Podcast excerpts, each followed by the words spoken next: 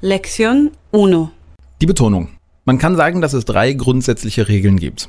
Die Spanier schauen die Wörter immer von hinten an. Das heißt, es kommt darauf an, wie ein Wort endet, damit wir wissen oder herausfinden können, wo, auf welcher Silbe ich das Wort betonen muss.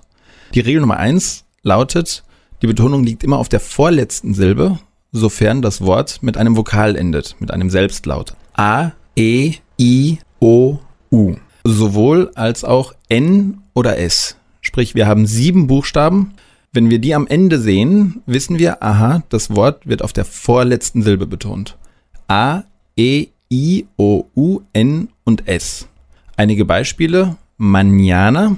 Wir sagen also nicht mañana, sondern mañana auf der vorletzten Silbe. Pero, vorletzte Silbe. Barcelona. Zanahoria. Guapo ganas, cantan.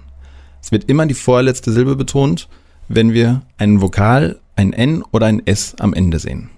Die Regel Nummer zwei, alle anderen Buchstaben. Das heißt, alle Mitlaute, mit Ausnahme natürlich von N und S, werden auf der letzten Silbe betont. Beispiele, jugar, sowie alle Verben im Spanischen in der Grundform, Antigüedad, Ciudad, Pared, Anteayer, Papel, etc. Die Regel Nummer drei ist die leichteste.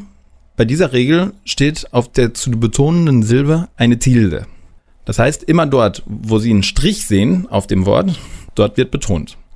Beispiele, Telefono. Das heißt also nicht Telefono, wie viele Deutsche sagen, sondern Telefono. Periódico, Plástico, Habitación, Azúcar.